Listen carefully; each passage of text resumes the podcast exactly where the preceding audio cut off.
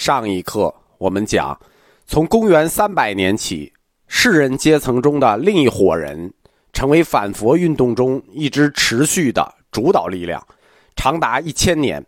他们就是道教徒。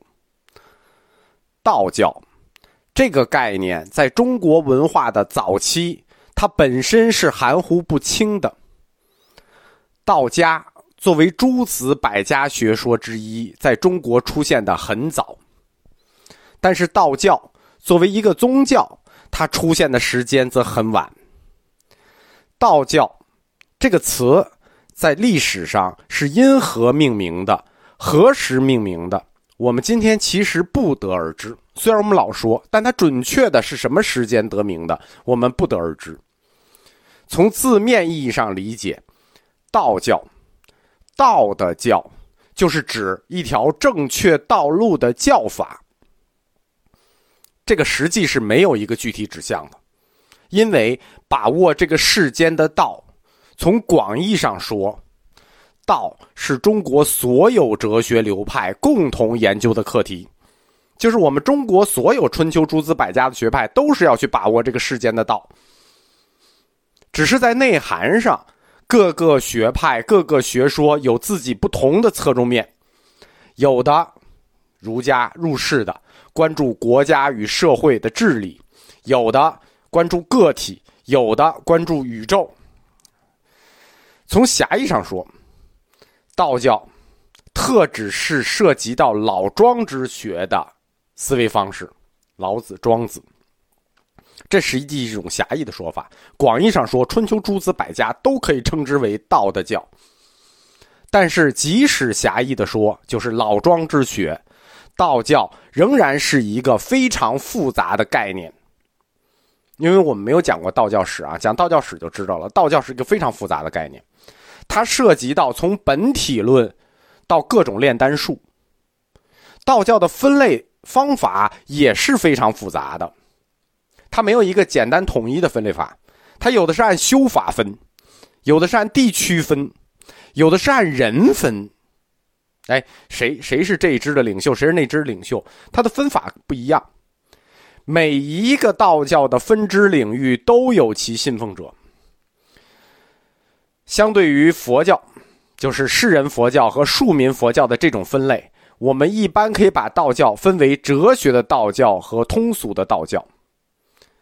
哲学的道教属于知识分子阶层，通俗的道教属于老百姓阶层。道教自身的那个分类呢？那必须到道教史里讲，金丹派啊、内丹派啊、福禄派啊，这个天师道啊、正一道啊，各种分法，每种分法都有自己的体系。哲学的道教，它属于知识分子阶层，作为一种纯粹的心智活动，在知识层的上层流动，就知识阶层的上层流动。而通俗的道教，它一般是由道教的萨满。他们称之为天师，来组织和领导的，流行于缺乏文化的普通民众之间。哲学的道教，它一直是一种非常高雅的思想活动，是世俗里头一伙有教养的士大夫阶层特有的精神事物。新儒家的玄学，就是儒家在道教思想上的一个延伸。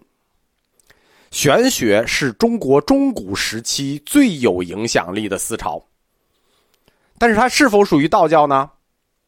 这是一个问题，因为玄学一直被简单的理解为儒教在道教上的变形，就像我们说玄学是儒家思想在道家思想上的外延一样，但实际上，玄学从理论上它完全不属于道教。它不光不属于道教啊，我们前面还讲过这个论题。玄学它不光不属于道教，它实质上是对道教思潮的反动。正是因为这种思潮的反动，导致了入世间的儒教必须寻求另一个出世间的宗教——佛教的支持。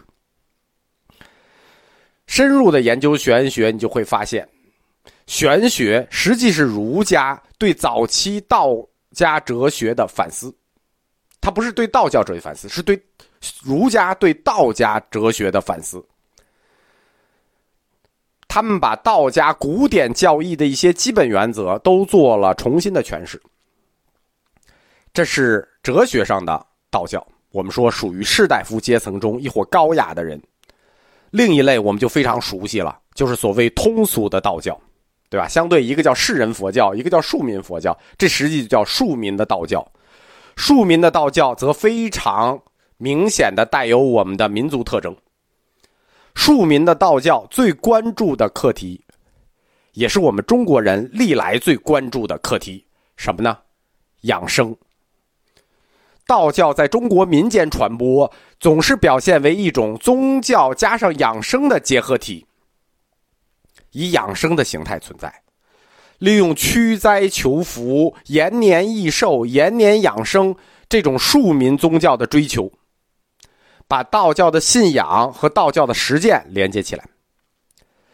道教的神灵系统也非常具有民族性，而且非常庞大。它可以追溯到玉皇大帝、王母娘娘、红军老祖、太上老君、元始天尊、老子、庄子等等等等。其中有的是纯粹的神灵，也有的是半神半人。道教它在古代资料中最早常常被写为道术、仙道。黄老之术，黄老之学，这些称呼指的其实都是一种学问，指的是一种术。真正形成人的组织，才可以称之为教，对吧？原来只叫道术，黄老之术，学术。有了人才有了教，它被称之为教，是属于汉，就是始于汉末，汉朝末年。道教的出现在时间上跟佛教传入中国是一个历史时间段，就是佛教、道教两教在中国他们出现的时间是前后脚出现的。道家思想很早，道教很晚。道，它从一种术发展成一种教，从一种学说变成一种宗教。其宗教起源的目的。是追求一种肉身不死、羽化成仙的状态和境界。这种追求羽化登仙的境界，如果落到中国文化的现实追求是什么呢？对吧？我们都知道羽化成仙这不太现实。既然不现实，你为什么要修道呢？它落到现实里的追求，修道就是要追求一种永远生活在快乐之中的人生状态。中国文化呢？是一种重视此岸世界的文化。我前面的课讲过，儒家提出来叫“活在当下”。这个“活在当下”是我们中国文化一个重要的命题，就是重视此岸世界。道教也一样，在有生之年遵循着以道为纲领的修炼。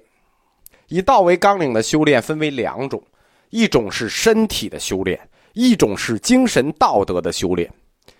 遵循着道进行这两种修炼，最终会修成一种轻盈不坏的仙身，就是我们说追求一种生活在快乐之中的人生状态。光这两种修炼可以吗？够不够？还不够。就是说，光这两种修炼行吗？行，但是不够。光有身体的锻炼加上道德的修炼还是不够的。因为道教的修炼还有一个重要的步骤，成功都靠这重要的步骤，就是要服用丹药。道教服用丹药是有传统的，但是也不是所有的派别都服用丹药。比如道教的内丹派，内丹派一般不吃丹药。同时，道教除了服用丹药之外，还要配合以复杂的养生术。这个复杂的养生术就是一条龙式的，从饮食。到打坐，到调息，甚至有的派别还要专门的修房中术，对吧？这些都属于肉体修炼。在肉体修炼的同时，还要配合以精神修炼。刚才我们说的，这都是涉及到肉体的。精神修炼呢更多，凝神呐、悬想啊、忏悔啊等等。因此，道教的修炼方式，我们看这个方式就知道，它就不属于普通人能修炼的东西。它从经济上讲是很昂贵的，对吧？你这个养生这一条龙，饮食、打坐、啊，各种精神，这这都这都次要了啊，这这都不花钱，服用丹药能不花钱吗？对吧？那个丹药都是很名贵的药材炼成的，因此道教打一出现，它跟佛教相比，就属于一种贵族宗教。高阶的道教修炼，我们说佛教的修炼啊，你普通人的那个修炼和高僧的修炼没有什么区别，但道教的修炼可是分阶的，有低阶的修炼，有高阶的修炼。那高阶的修炼服食的丹药，你见都没有见过。高阶的道教修炼。一直局限在一个很小的圈子里，就是有钱有闲的士大夫阶层。